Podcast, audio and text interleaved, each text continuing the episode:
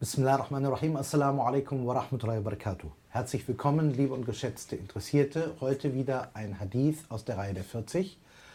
Und heute geht es um ein Thema, was vor allen Dingen drei Aspekte hat. Der erste Aspekt ist die Sonderrolle des Propheten wassalam, denn es heißt, um meinetwillen wird meiner Gemeinde vieles nachgesehen. Das ist ein klarer Hinweis, dass es schon mit der Person des Propheten wassalam, zu tun hat und seiner Besonderheit. Das zweite ist der Zusammenhang zwischen der Gemeinschaft, hier wird als Umma definiert, und dem Vergessen und den Fehlern. Das heißt, es gibt zwei Aspekte. Einmal die Gemeinschaft und der Prophet und einmal die Gemeinschaft und Fehler und Vergessen. Wenn man das jetzt einmal so betrachtet, dann müsste man sagen, auf der einen Seite das Vergessen wenn es sich um Inhalte, um Elm, um Verstehen handelt, ist ja eigentlich negativ. Hier wird es auch so gemeint. Denn der Fehler ist ja erst einmal etwas Negatives. Vielleicht nicht die große Sünde, aber es ist etwas Negatives. Das heißt, es wird gesagt, äh, Tajawaza im Original. Allah lässt die Sache beiseite. Deswegen eigentlich wortwörtlich. Und Allah lässt um meinetwillen das, was meine Gemeinde vergisst, zur Seite. Gemeint, eigentlich sollte sich meine Gemeinschaft erinnern, aber sie tut es nicht. Das ist ein Fehler. Wir haben das ja auch de facto. Das Vergessen kann sich beziehen auf Dinge, die man eigentlich tun müsste, aber man vergisst, dass man ja eigentlich eine Verpflichtung dazu hat.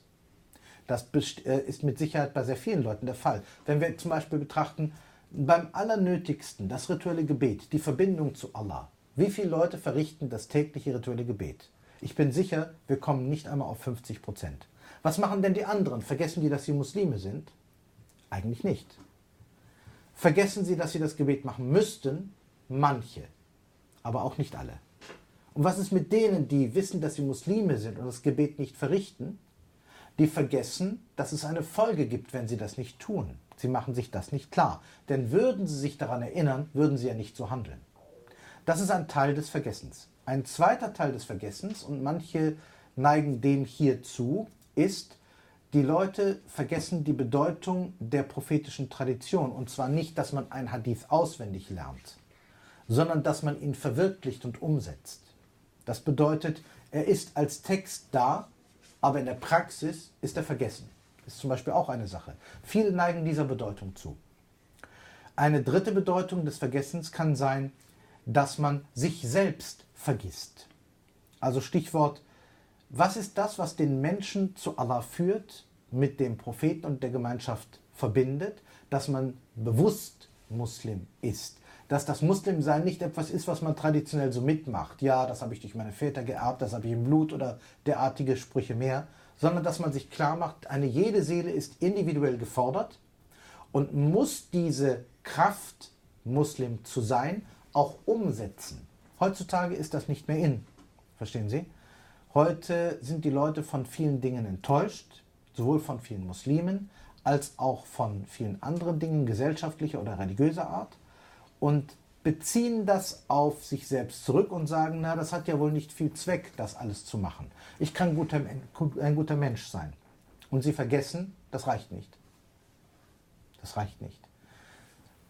Jetzt sagt dieser Hadith interessanterweise, wenn wir irgendeine Form dieses Vergessens meinen und Allah tajawaza, das bedeutet, er lässt etwas beiseite. Wir könnten sagen, er vergibt. Wir könnten sagen, er beachtet das nicht so stark, wie er es sonst täte. Aus Liebe zu dem Propheten macht der Schöpfer das nicht. Und dieser Hadith ist einer von denen, die die besondere Rolle des Propheten hochhalten. Denn wäre es nicht um des Prophetens willen, warum sollte der Schöpfer das tun? Der Hadith ist ganz deutlich, das tut er um meinetwillen. Das passt mit einer anderen Überlieferungsreihe zusammen, in denen äh, beim jüngsten Tag dem Propheten gesagt wird, weißt du, was sie alles nach dir getan haben? Und der Prophet sagt trotzdem, aber mein Herr, mein Gott, es ist trotzdem immer noch meine Umma. Und das ist tatsächlich so. Ein jeder der Propheten und Gesandten hat seine eigene Umma und ist mit ihr verknüpft. Ja, mehr noch. Man kann den Begriff Umma, und das ist auch etwas, was dieser Hadith sagt, nicht von der Person des Propheten loslösen. Es hat eben mit Volk nichts zu tun. Es hat mit religiöser Zugehörigkeit nichts zu tun. Es hat nur mit der Verbindung zu der Persönlichkeit des Propheten und dem, womit er gekommen ist, zu tun. Das heißt, wenn jemand sagte, auch sowas gibt es ja heute, ja, ich kann Muslim sein, aber was habe ich mit dem Propheten zu tun? Dann funktioniert das darum nicht, weil der Begriff Umma eben nicht, obwohl man das gerne so behauptet, ein ideologischer Begriff ist in, im Kern. Er ist ein zutiefst theologischer Kon äh, Konzeptpunkt. Heißt, ich kann nur von Umma sprechen, wenn ich eine Gemeinschaft von Menschen habe, die aus unterschiedlichen Völkern stammen können und nur in einem einzigen Punkt sich treffen, nämlich in der Person des Propheten. Und auch nicht in dem Punkte dessen, was als Regelwerk besteht. Ich kann sagen, ich bin Muslim, indem ich mich an das Regelwerk des Islam richte und trotzdem habe ich mit dem Propheten nichts zu tun. Das klingt jetzt vielleicht für Sie komisch, aber es gibt Menschen, die so denken. Und dieser Hadith sagt, das, was der Schöpfer um meinetwillen beiseite tut, tut er natürlich nicht für jemanden, der mit mir keine Beziehung hat. Und wiederum, wer mit dem Propheten salam keine Beziehung hat, wird auch nicht in den Genuss, wird auch nicht in den Vorteil der Fürsprache des Propheten kommen. Stichwort, der Prophet wird am jüngsten Tag Fürsprache einlegen, Shafa'a, für seine Gemeinschaft. Wer aber zu der Gemeinschaft nicht gehört, weil er mit dem Propheten keinen Kontakt haben will, hat damit nichts zu tun. Das heißt, dieser Hadith hat eigentlich auch einen endzeitlichen Bezugsrahmen. Hier wird das Vergessen erwähnt, Anisyan, und es wird auch der Fehler, Al-Khata, erwähnt. Jetzt könnte man sagen, ist damit eine Sünde gemeint? Das ist umstritten. Für manche ist Khata ein Fehler, der keine eigentliche Sünde ist. Vielleicht sollte man das auch klar machen. Eine Sünde im weitesten Sinne ist nämlich, dass ich weiß, dass etwas schlecht ist, ich bin mir dessen ganz bewusst, tue es aber trotzdem.